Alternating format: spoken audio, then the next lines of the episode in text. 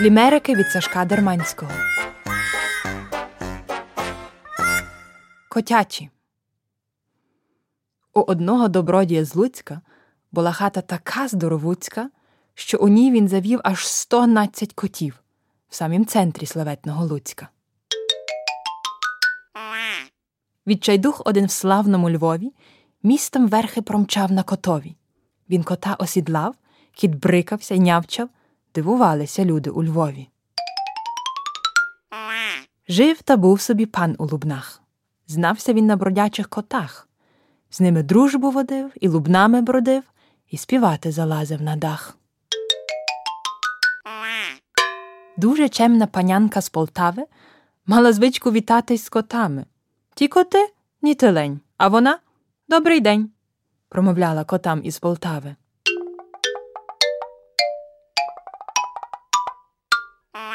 У паночка з Одеси коти не боялися геть висоти. На деревах сиділи, по три тижні не їли в того пана з Одеси коти. Морські. В океані маленької кільки розплодилося якось стільки, що куди б не поплив, скрізь би кільку зустрів. Як не зграю, то хоч би кілька. У одного якось восьминога переплуталися геть усі ноги. А розплутати годі, руки б стали в нагоді. Але ж ба, нема жодної в нього. В однієї акули у морі були зуби страшенно хворі. Риб вона не займала, манну кашку смоктала. От таке тій акулі горе. Якось в морі конячка морська всім хвалилась, що дуже й баска. І таки не збрехала. Дужим басом закричала, від мурен драпака.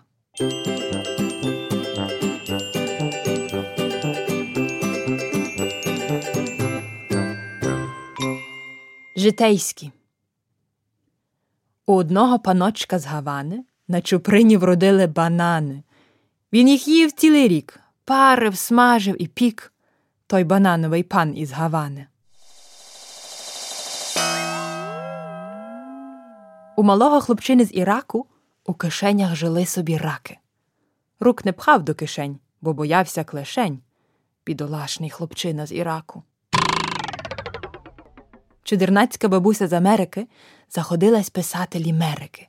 Ані спить, ані їсть, склала вже сотень шість неймовірно кумедних лімериків. У добродія з міста Полтава шевелюра така кучерява, що пташки гнізда в'ють і у тім'я клюють кучерявого пана з Полтави.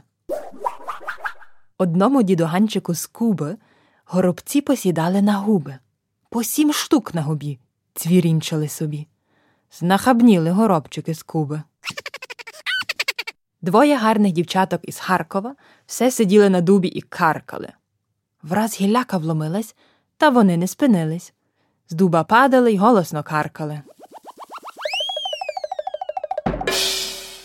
Дивна жіночка з білої церкви у горнятка саджала цукерки. Дні й ночі не спала, поливала й чекала, доки вродять в горнятках цукерки. Чудернацький панок з Ізмаїла не тинявся ніколи без діла. Ток водичку у ступі, колупався у пупі, бо ж не гоже тинятись без діла. Невеличке дівчатко в Ірані їло квіти з вазонів герані. Де вазона знайде, квіти вмить обмете. Не позаздриш герані в Ірані. Бізнесмен зі столиці було, приїздив у найближче село. Комарів там ловив, на базар їх возив, три копійки просив за кіло.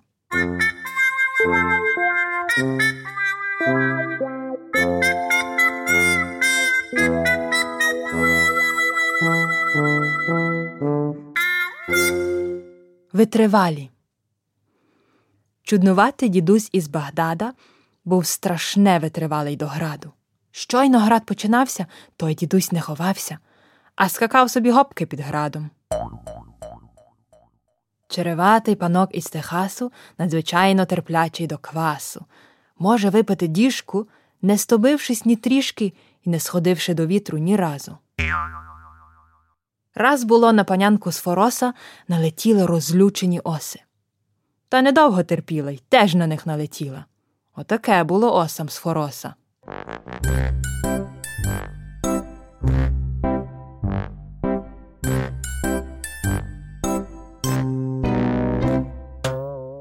Античні Дивна звичка була в імператора запускати в басейн алігатора.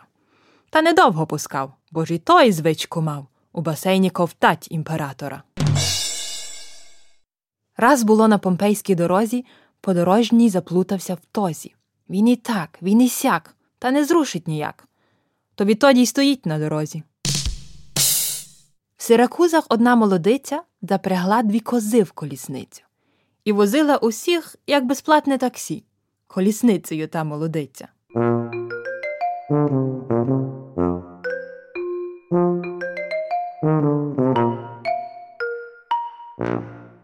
Космічні. У галактиці Зіркоборода сталася ось яка дивна пригода. На планеті бабусь оселився кусь-кусь. Всі бабусі покусані ходять. На планеті Z8 всі роботи на вечерю завжди їли чоботи. Як чобіт не було, йому пузі пекло. Потерпали від голоду роботи. Космонавт Єремій з броварів змайстрував зореліт з гарбузів. Зореліт не злетів, розлютився і з'їв зореліт космонавт з броварів. Це були лімерики від Сашка Дерманського з видавництва Крокус. Читала Марта Кізима. Редагування та постановка Кудрун Гартман і ШтефаніГац. Аудіозапис і техніка Мелані Інден. Виробництво HE2 Культур 2022 рік. З дружньою підтримкою Інтернаціональної бібліотеки юнацтва та Сонотон музики.